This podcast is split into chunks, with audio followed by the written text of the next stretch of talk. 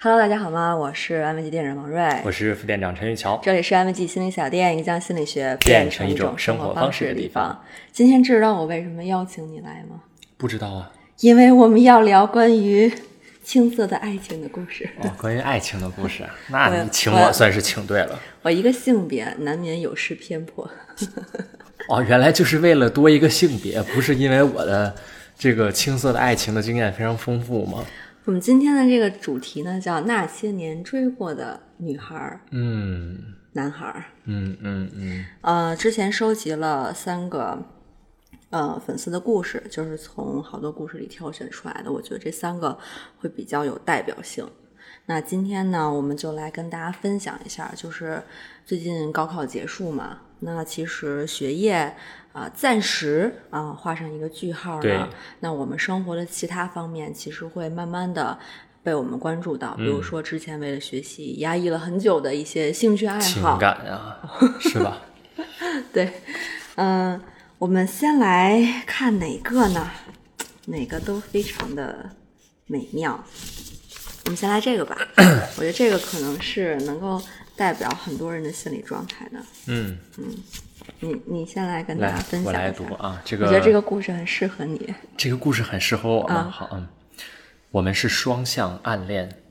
但是他有让同学暗示我吧。高考前的我们都太年轻了，怕影响对方的学习，只是觉得两个人待在一起就真的很开心。我们是艺术生，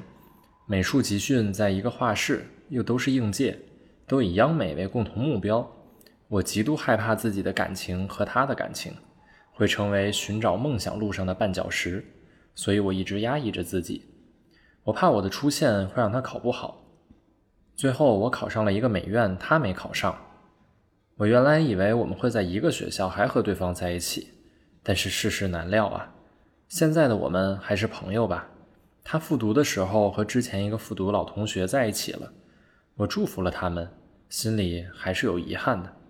现在我已经大二了，很美好苦涩的回忆，希望我们都可以越来越好。说实话，我个人在暗恋上确实没有什么经验，哦，你都是明恋吗？ 就是你都是喜欢了就就直接直所接以表达 吗？嗯，但是呢，我很理解这种心理状态。嗯，那你经验比较丰富。我我经验也不丰富啊。嗯，就是为什么大家，嗯，而且像这个是互相彼此都喜欢，对，但是却没有表明心意。嗯，我觉得这里边可能不单纯是说为了学习这么一个简单的原因吧，你觉得呢？我倒觉得为了学习这个原因占了很大一部分。是吗？嗯，因为我就是在读这些故事的时候，总会有一种感觉，就是，呃，好像捅破了这层窗户纸会有什么危险，或者会有什么伤害，或者说会有什么难以预料的不好的事情发生。嗯嗯，嗯，但是另外，呃，积极的那一面的，呃，期待或者说想象会非常非常的少。嗯，就是如果说一件未知的事情，我们有好的期待，也有不好的期待，这个很正常，对吧？但是如果都一边倒的是不好的期待，嗯，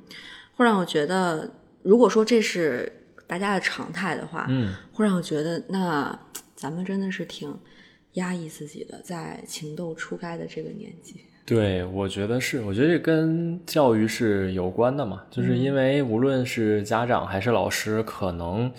呃大部分吧，去就是教育我们的这个思维都是，哎呀，这个高中的时候你要专注于学习啊，不要想那些没用的事情啊，所对以吧？其实是外界赋予了很多这件事情可能会带来不好的一结果这样的一个对意义，对，我觉得是。嗯但实际上，你看这个故事当中也会，就是也会说，就是他们在一起真的很开心嘛，对吧？嗯啊，但是他也提了两回怕影响学习的事儿。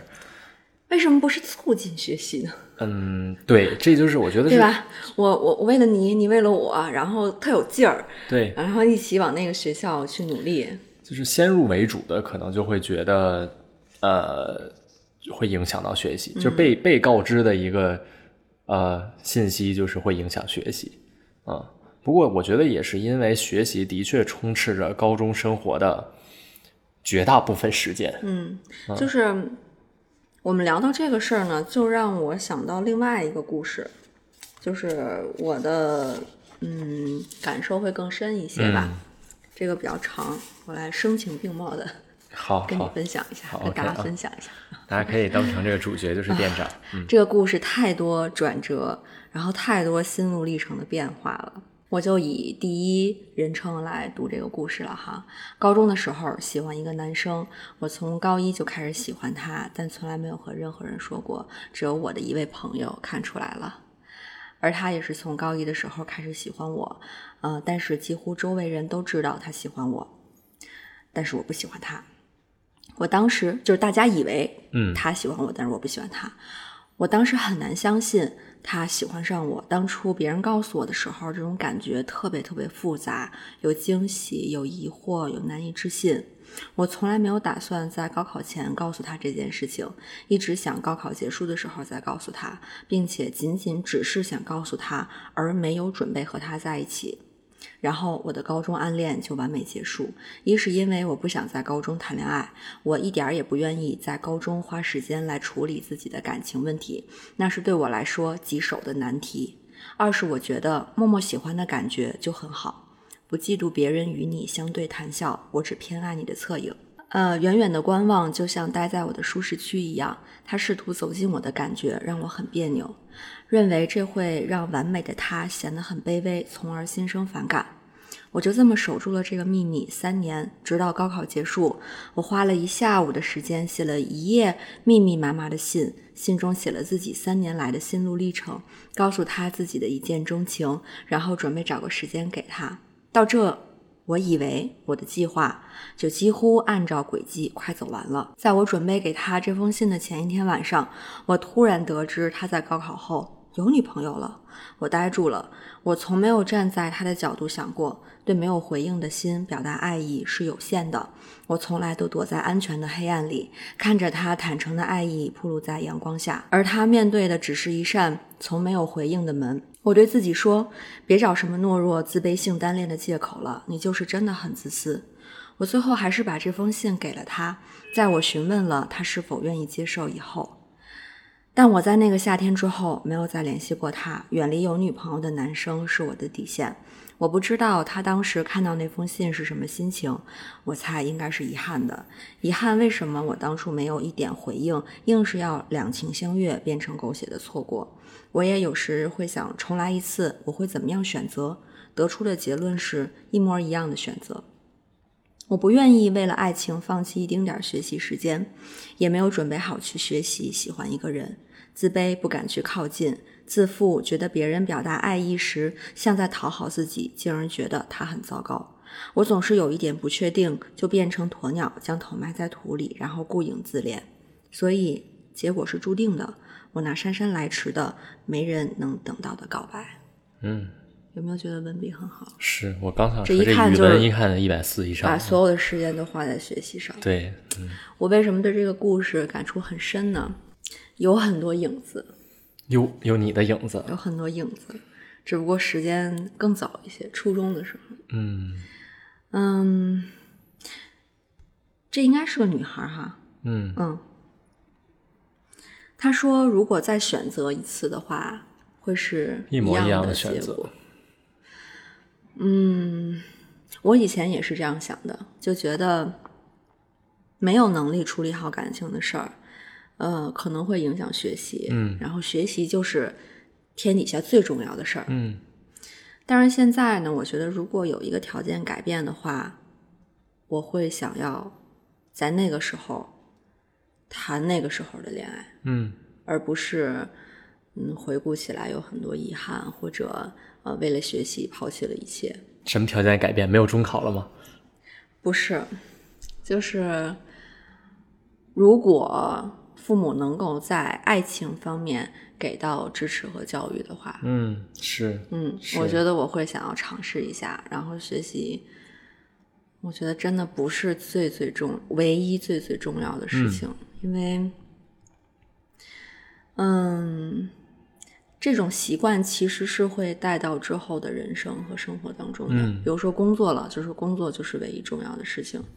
嗯、或者呃回归家庭了，家庭就是唯一重要的事情。嗯嗯，就好像这个轨迹不能变，它就是那个最重要的，那个没有办法被任何东西替代，也没有办法容纳其他东西的、那样的一种生活状态。嗯嗯嗯，我会觉得好像错失了体验更多生活美好的机会吧。是嗯我，我觉得就是你说这个条件，我还蛮有感触的。嗯嗯，就是我就是如果我先站在一个宏观的角度上来说，我会觉得这件事情无论是从家庭教育还是学校教育上来讲，它应该是一个呃宜疏不宜堵的一个事儿，就是嗯、呃因为这这是个就就啊、就是疏嗯，就是不能堵它，就是不能说你不要恋爱，而是要去疏通它、这样的意思啊。这是你们老师的官话吗？啊，不是不是不是，就是就是一个一个一个话而已啊。我以为是宁愿输也不能赌博。哦，不是不是，疏疏通的疏哦堵哦啊，那个堵，因为呃，就是这件事儿，我觉得如果他在不体验的时候，他永远抱着一个好奇心，就永远想去去尝试，但是被压制的时候就，就就会越来越呃想要去尝试，越来越好奇。但是如果要是嗯，他去尝试了之后，去体验之后，我觉得一方面会会就是我刚才接着我那说，就是在不同的阶段会有不同的思思想啊，会不同的思考，会有不同的体验。我觉得这是很好的一件事情，也是很好的回忆。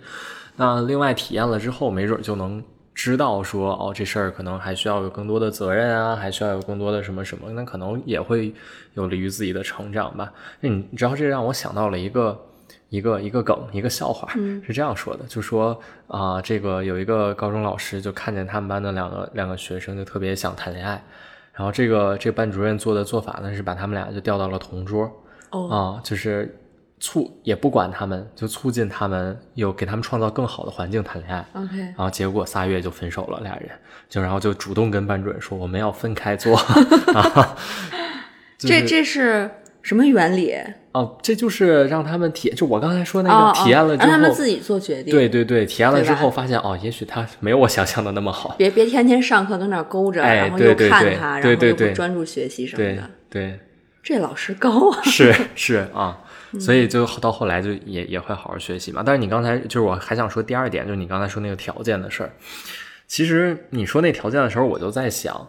呃，我我的家人家人，我的家长其实是啊、我还算比较幸运的，他们会对这事儿会比较开明，就是从你不是没谈过吗？啊对，但是他们的态度很开明。就是是是是无意间就会主动跟你提起这个事对，儿。比如说我上初中和高中的时候，他们就会主动问我，啊、那个你有没有喜欢的女朋友啊？啊、小女生啊？啊、那个带带带回家里吃个饭啊？就这种啊。哇，对对对对对，就比较开明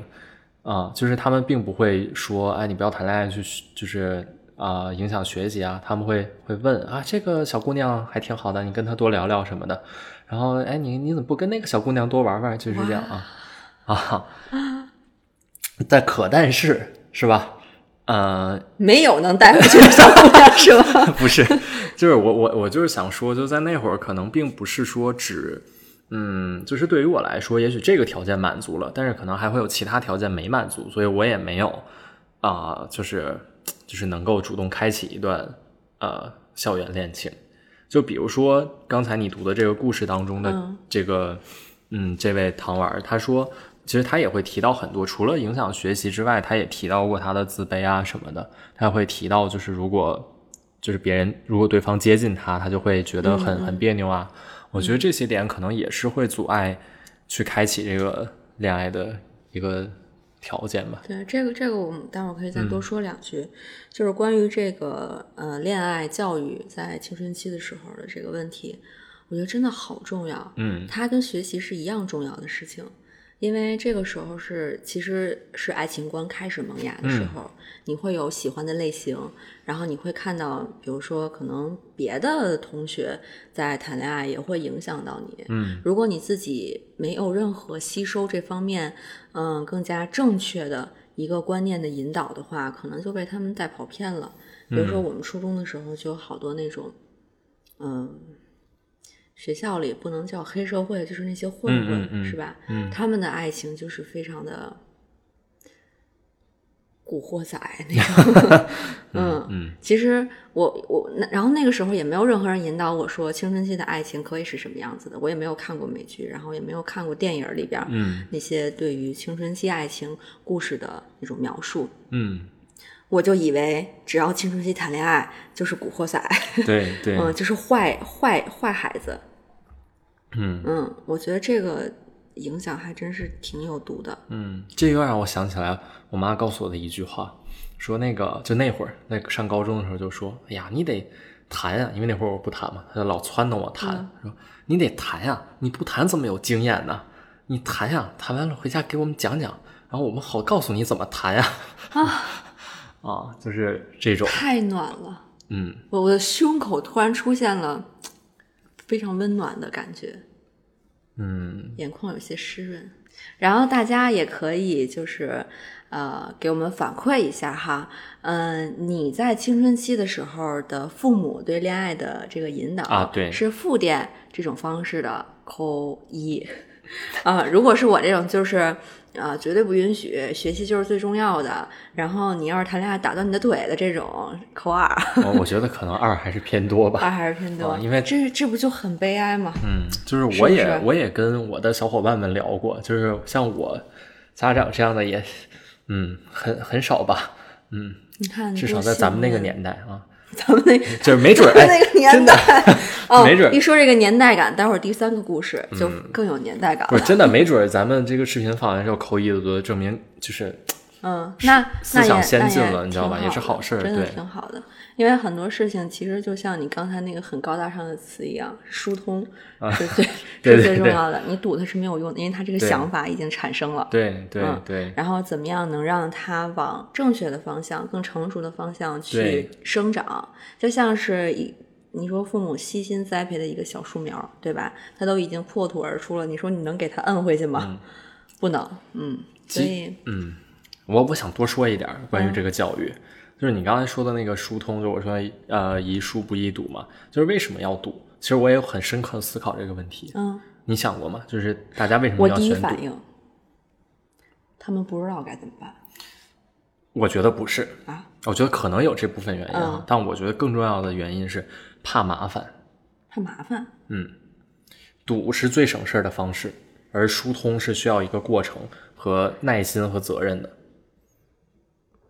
那到底是他们你细品，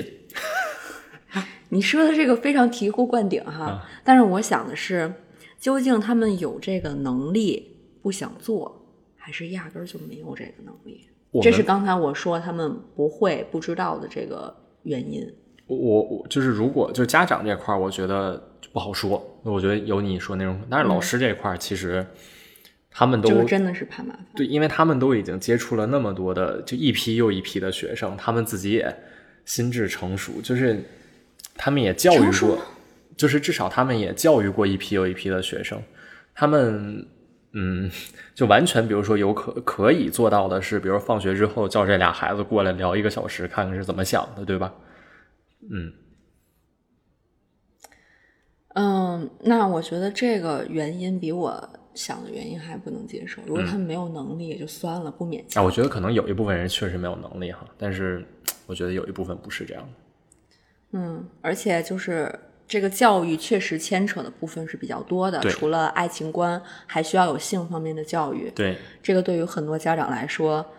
可能他自己的成人生活当中都很难去讨论嗯是这个方面，更别说跟自己那么就是在自己心里那么纯洁的孩子去聊，呃认为可能不嗯那么好的事儿。嗯嗯但是，如果就还是回到我刚才说的那个事儿哈，如果这个条件改变的话，然后在青春期的时候去体验一下爱情，然后叫男孩儿女孩儿到家里来吃饭，真的是一个非常是啊美好的回忆啊。当然了，是我吧当时就哎呀，怎么就没有没没法后带？后悔了。 对 对对，嗯，然后另外一个想说一下的呢，就是关于，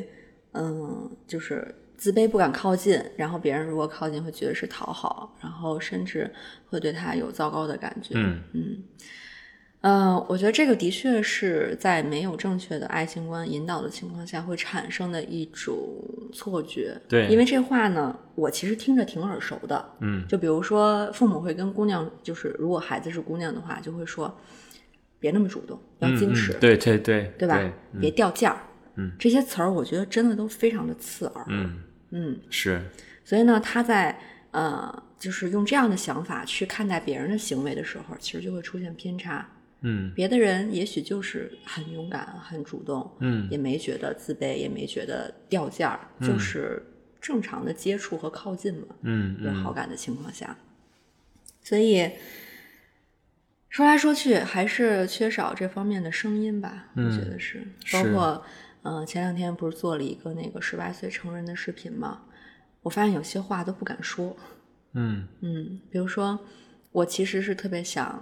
呃，能够让大家有机会，如果条件合适的情况下，在青春期的时候去体验一下懵懂的爱情。嗯，嗯，但是我当时的第一反应是，这不符合国情，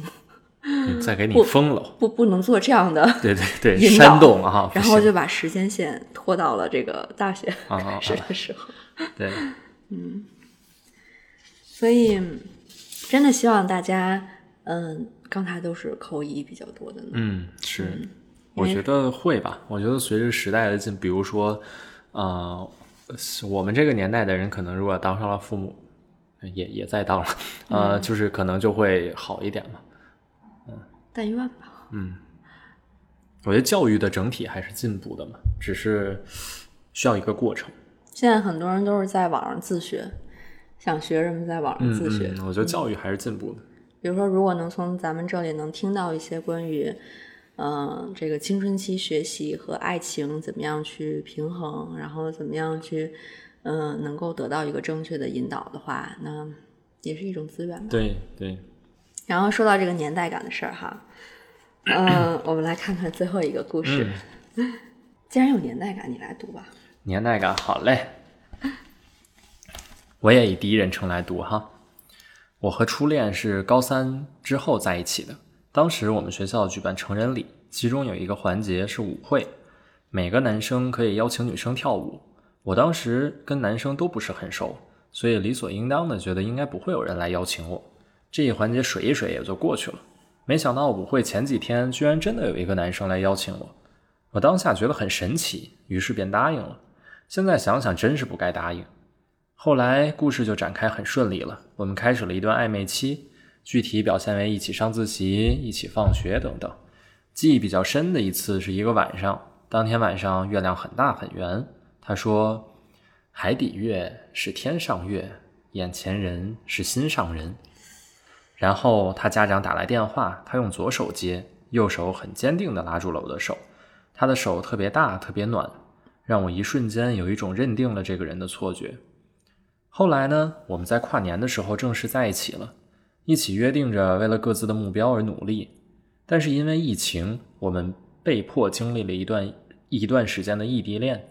也就是在这个时期，他提出了分手，也就是今年四月份左右。我现在还是很难回想那段日子我是怎么熬过来的。当我想要沉浸于学习中时，过往的甜蜜又会涌上心头，随之而来的还有他提分手时说的狠话。可以说那段时间我陷入了长期的自我怀疑和否定，多亏了朋友们，我才又积累了一些信心。这是我高考的第二天，我看到这个标题之后，感触实在太深，忍不住打出了这些。也许在旁人看来很矫情，又或者觉得无足轻重，但至于我，这就是我的一段无疾而终的青春。我想高考后我们应该不会再见了，连张毕业大合照都没有。也许日后我在思念这个人的时候，真的要靠自己仅存的一点点记忆了。过了这两天，我真的连偷看他的机会都没有了。嗯，先说你说的年代感的事儿吧。现在都有舞会了吗？有啊，你那时候有吗？没有？ 咱们那会儿哪有啊？太土了，咱们嗯舞会的感觉挺好的啊、嗯，可惜了。可惜了啊。我我这里边其实挺想聊聊这个异地恋的事儿的。嗯，你对异地恋的看法是什么？很比当然比不异地要难一些。嗯，但我觉得，就你你指的看法是哪方面的看法？我就这么说吧，嗯嗯，我觉得异地开始的时候，其实从客观上来讲，它就是对这段感情的一个属性的定位，嗯，就是他现在不能正式的称之为谈恋爱了，嗯，不是说那看来你真是深有感触啊。不是说异地就等于分手，嗯但是异地确实就没法儿好好谈恋爱了，因为两个人没有办法面对面见到的情况下，很多都是靠想象，对，而你的想象是会跑偏的。那其实最后你想象中的那个人到底是谁，已经跟他实际的样子相差很远了。嗯嗯，所以不是说，嗯，不应该坚持，或者说这个呃太难就要放弃，而是客观上就失去了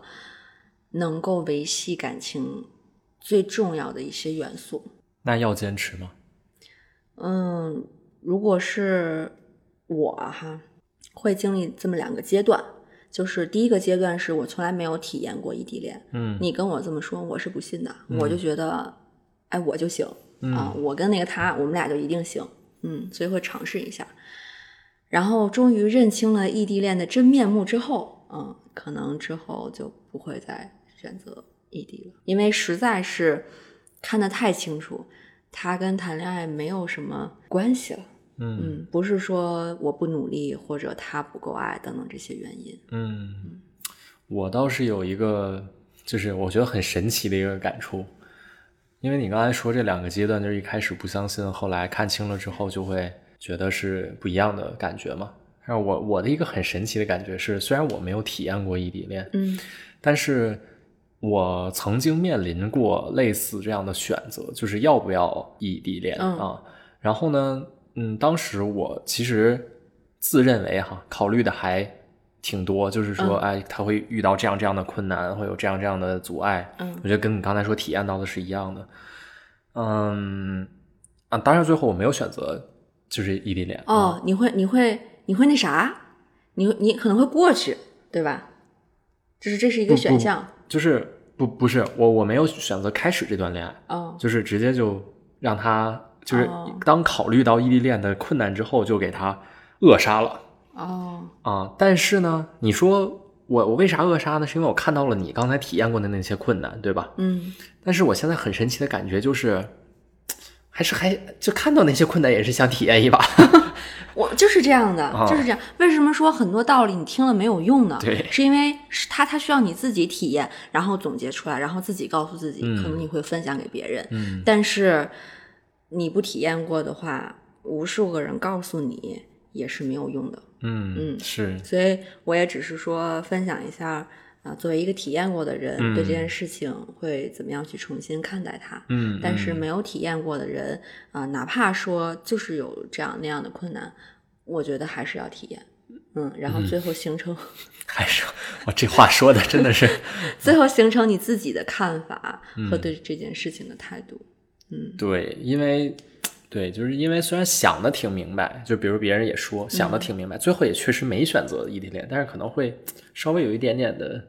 遗憾的。哦，我我还有另外一个想法，啊就是，嗯，很多人说啊，那可能就是不够爱吧，所以就嗯嗯结束了、啊啊，就没有选 择。嗯那我想说的是，如果够爱的话呢，你们两个人是会用各种各样的方式去结束异地恋的，嗯，比如哇，这个说听着好悲伤啊比。如说这个人过来，或者那个人过去，嗯嗯，或者两个人去一个新的地方。嗯，就是如果你们想证明爱情的伟大的话，是有方法的。但是如果两个人都不愿意妥协，我觉得也没必要去去好像守着这个爱情是有多伟大，然后来嗯限制自己的自由了吧？嗯，就是你知道为啥我说我我听着之后说好悲伤吗？因为我会觉得你这么一说，就好像就是自己本以为爱情在自己的心中是排在了一个很高的位置，但实际上并不是。嗯，是这样的，嗯，可能我们会希望自己在别人心里的位置是、呃嗯很重要的，然后比如说对方为了自己过来，对这对，样，嗯，但是如果你做不到的话，别人也做不到，那其实都是合理的嘛。所以，啊、异地恋呢，就是大概率会造成这样的结果。嗯，不是谁不够努力，也不是嗯不够喜欢，就是这个异地这个事情本身呢，其实就不在谈恋爱的范畴了。嗯嗯，你这突然让我想到一个，就某一期奇葩说的辩题，嗯你看过吗？就是叫如果要你抛下现在拥有的一切，啊，去和另一个人，去和你爱的人在一起，你愿意吗？说是什么拿到了什么名校 offer 那个是吧？不是不是，就是辩题就是这样的，哦，就是呃，就是如果你抛弃了现在拥有的一切，去和你爱的人在一起，你愿意吗？就是这么这个辩题，就是突然会让我想到这个。刚才你说异地恋的，就是你你刚才说，如果真的够爱，就想会想办法结束异地这样的情况，就让我想到了这个。那你是什么态度？嗯，当时，也当时，哎，我忘了是是谁说的那个一个论据啊，就是他们在辩论嘛，然后好像是詹青云说的，说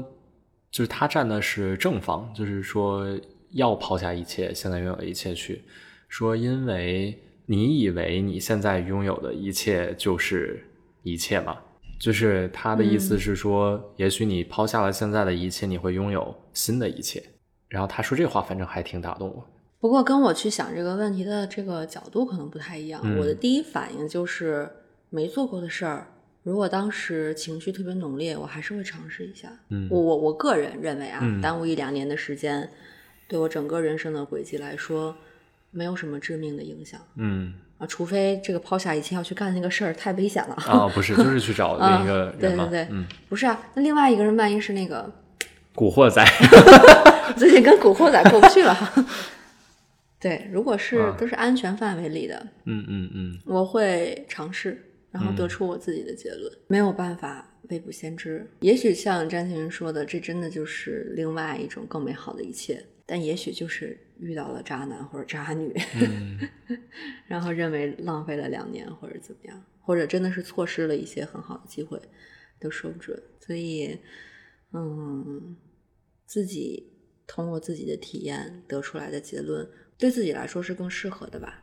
对。嗯啊，我觉得有时候其实试错的成本还是挺高的，就是有些时候试错的成本也许不能啊，我说的是社，就比如社会客观的一些一些规定，比如说啊，你这个两年没工作，你简历就是很难看啊，就可能啊，就是类似于这样的这种试错成本其实还是挺高的。我觉得嗯可能在做抉择的时候，也许也需要看自己能承担多少试错的成本吧。对，就是做好做坏准备嘛。对比方说这两年就是被这么一个渣人诓了，那是不是你能承受的一个结果？到时候你是否对可以应对？身边有没有人支持你？对对，嗯我觉得如果能在自己的就是接受的这个试错的线之内的话，我就觉得多尝试还是很好的一件事情。嗯。然后 这个故事里呢，最后一个我想聊的事儿就是这句话哈，嗯就是这是一个非常浪漫的片段。嗯当时的月亮又大又圆，然后他家人打过电话来，他左手接，右手坚定拉住了我的手，嗯他的手又大又暖，让我一瞬间产生了一种认定这个人的错觉。这是我最后想跟未成年的， 或者说很多人成年了，其实还是会有对这样的是幻想。嗯、嘱咐一句，嗯，这个体验呢，你肯定还是会有的。但是在这个体验产生的时候，其实是要稍微留意一下，你这种就是那种好像无所畏惧的坚定，嗯是不是真的能从这一个小细节体现出来？嗯嗯因为这个带的滤镜实在太厚了啊，嗯、就是牵手的这个瞬间，好像有很多山盟海誓就在这个时间定格了。嗯，但是可能没有。嗯，嗯、这种坚定的感觉呢，应该是一点一点积累起来的。比如说，有很多个这样，呃，在做别的事情的时候，同时能够想到你、照顾到你的这种细节，一点一点加起来，然后会形成这样的坚定。但是如果只有一个细节就形成了这样的坚定呢，就要警惕它可能是你的幻想得出来的这样的一个结果。嗯，也许在那个当下，你会感觉就是挺好的，就是就是挺好的，你就享受那个当下挺好。对但对是享受完了之后，啊、可以回过头来再想一嗯想刚才店长说的那些。就比如说啊，这感觉太美好了，啊，让它时间再长一些吧，你就你就你就你就去沉浸在这里边儿，就这样想就好了。但是如果一旦滑入了，此生就是这个人了。嗯嗯，他就是那个就是 one and only，嗯然后他就是那个独一无二的人，可能还是要小心一下。嗯，我觉得坚定，呃，可能是一个程度吧。我觉得坚定在那一刻的坚定，或者在那个年纪的坚定，可能都会有。嗯，别变成执念就行。嗯，嗯非常非常感谢这三位糖丸儿，呃，分享他用们了的这故么事。多这么多感人的话，然后分享了，因为结果是分开嘛，嗯，所以肯定还是有难过、有遗憾的。但是没关系，之后的爱情会准备的更充分一些，嗯然后想法也会更成熟一些，嗯然后在体验这个过程的时候，不安会少一些。嗯，是的。那最后呢，咱俩分别就为高考完的啊、这些可爱的孩子们送上一句祝福吧。嗯，你先来。我先来，嗯，我的祝福呢就是这段时间去享受生活，不要放纵生活。比如说每天就躺尸嗯 在那儿，嗯，可以给自己这样几天无所顾忌的时间，嗯，但是嗯，稍微稍微调整一下，然后去找一找那种，嗯，自己之前很感兴趣，但是因为学习被耽误了的，啊、或者是啊感情上有很多的这个不安、恐惧、压抑，然后没有表达出来的，那在这个时候可以去尝试体验一下，因为嗯，不是什么都要好像就永远或者是直到最后的，就在这个瞬间你体验了，它就是非常值得留住的一个片段。嗯，所以希望大家能够更多的去体验生活中的美好和有意思的事情。我后悔了，应该我先说的，这样我说完你就没得说了。现在你说完我就没得说了。我稍微补充一点哈，其实我我刚才都已经捋好我怎么说了，被你详细的解释了一下哈，就是还是会呃，希望大家能够嗯呃去珍惜现就是高考之后的这段呃没有什么其他压力的社会压力的一个一段时光哈，在合理合法不伤害自己的前提下，啊，多去尝试自己没有尝试过的东西。嗯，也许你会发现很多嗯不一样的感觉。嗯，因为通常在进入大学之后，可能会出现一段迷茫期。嗯，那这个迷茫，其实在你体验尝试过很多新的东西之后啊、就会可能对你有帮助吧。你在体验的那个当下，要专注于那个当下你的感受。嗯，就这样。呃，然后上次收集了一下大家的想法，就是挺想做一个关于那个呃高考之后人生方向的 Q&A 的，嗯嗯，然后呃回头发一个那个问卷儿，然后大家可以填一下，嗯，然后制作一个这样的节目分享给大家，让大家在这段探索的时间会有一些方向的参考。嗯，那今天的视频就到这里了，我们下期见，拜拜拜